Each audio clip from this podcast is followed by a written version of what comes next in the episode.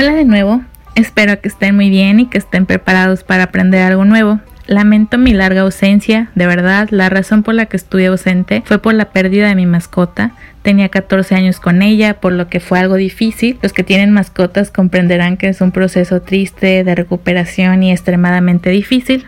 Pero me encantó con todo esto recibir comentarios sobre cuándo volvería a subir nuevo episodio y me encanta que esté creciendo este proyecto y esta nueva comunidad. Y estoy de vuelta para seguir hablando de temas interesantes que a mi parecer son importantes. El día de hoy tocaré un tema que está siempre en debate para los estudiosos del Medio Oriente, Oriente Próximo e incluso de zonas de Asia Oriental, que es el orientalismo. Para empezar, ¿qué es el orientalismo?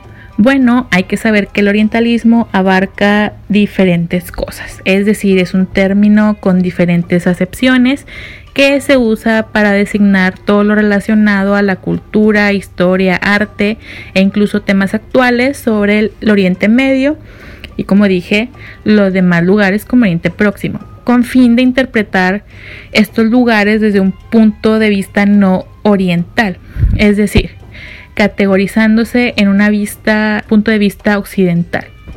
La mayor parte son por los medios eh, periodísticos, escritores, artistas, eh, estudiosos sobre temas orientales. Ahora, hay que saber que este término tiene bastante crítica y ahora mismo está en debate. Este debate está por grandes estudiosos del Medio Oriente, eh, sean occidentales o no, eh, y uno de sus principales creo que es el que se llevó la batuta y el que inició eh, este revuelo en la época moderna fue Edward Said.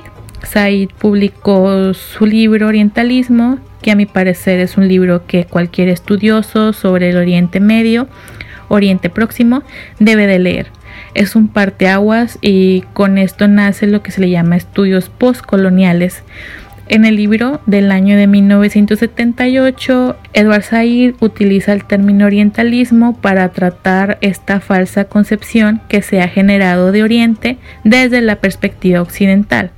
Es decir, nos introduce el tema del orientalismo de una manera eh, de perspectiva histórica que comenta, eh, según él, que Europa eh, utilizó este término para justificar su expansión y lo hizo para generalizar al Oriente. Es decir, Said denuncia estos sutiles prejuicios que se crearon contra los pueblos de árabes e islámicos y a todo lo que representa su cultura. Argumenta que se generaron una larga tradición de imágenes falsas y romantizadas, er, erotizadas de Asia y del Medio Oriente por la cultura occidental y que ha servido de justificación para las ambiciones coloniales e imperiales de Europa y después de Estados Unidos. Él critica la visión occidental desde la antigüedad, pasando por los colonizadores hasta lo moderno que es Estados Unidos. Para Edward Said, esta última etapa es de Estados Unidos porque ha sido creada la imagen, de Oriente por los medios de comunicación. Yo lo represento como este villano terrorista que se ha generalizado en las películas, en el arte, incluso en series de televisión y por los mismos medios se empezaron a interpretar a Oriente con estereotipos. Ya vemos como seres exóticos, fantasiosos, esto diferente a Occidente, llegando incluso a romantizar y a crear paisajes no siempre tan certeros. A mí lo que me llama mucho la atención sobre la visión es sobre la visión de la mujer oriental, que todavía se tiene, aún pasando desde el siglo XIX, que son estas mujeres son muy sexualizadas, erotizadas, que son como las odaliscas reposadas, eh, mujeres que encarnaban el ideal y el estereotipo del orientalismo, como las harem. Eh, ya sé que muchos eh, veneran a las odaliscas en pintura, pero es esta visión que a veces no era tan certera. El tema del orientalismo está súper proyectado en el arte, como lo digo con las odaliscas, e incluso he tomado diplomados sobre este tema de arte orientalista y el término orientalismo siempre está. Hay que saber que con la época del Napoleón en Egipto y en Siria, se nació este nuevo movimiento de arte oriental, es decir, surgieron artistas orientalistas, que se les llamaría así, del siglo XIX, que eran especialmente franceses y que ocupaban a representar lo que era eh, por temas políticos lo, lo, que era Medio Oriente. Por decir, tenemos de ejemplos Napoleón ante la Esfinge, que de Jean, de Jean León Jerome.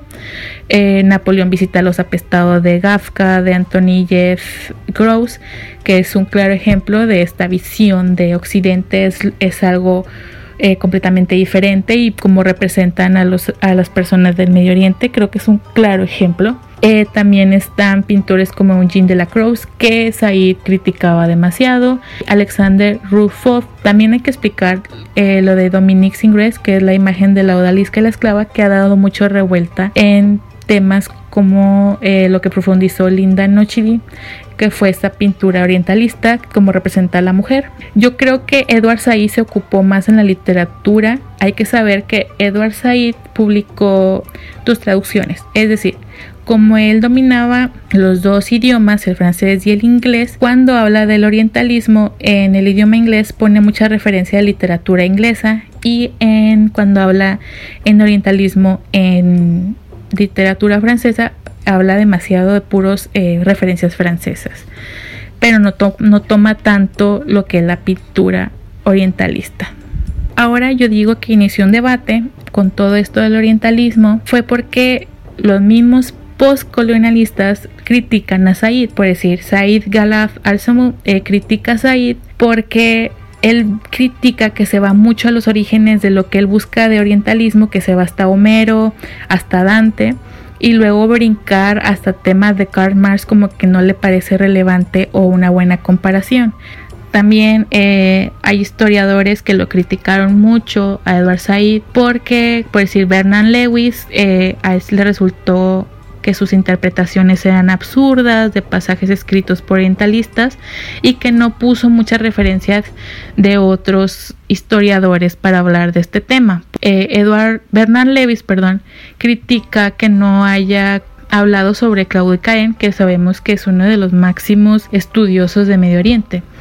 Eh, también es porque se enfocó mucho en lo que es el orientalismo de los británicos y los franceses, pero no habló del mundo germánico, no habló de los españoles, que es otro orientalismo. Como cito mucho a Patricia Mersegui, eh, yo siento que Edward Said mostró la necesidad de cuestionarse las representaciones de Oriente y la necesidad de crear una manera nueva de hablar. Eso es algo mucho que le aplauda al libro y por eso digo que se debe de leer. Eh, me gustó la crítica que hizo al ojo occidental también el tema de la mujer atractiva de Oriente, el Oriente visto como un lugar misterioso y llena de secretos es algo de estereotipos y me parece necesario leer a Edward Said y hablar sobre él y el tema del orientalismo porque a mi parecer están surgiendo otra vez esos estereotipos sobre el Oriente Medio. Y con esto de la inmigración, ya vemos que seguimos viendo al villano terrorista que representa al Medio Oriente.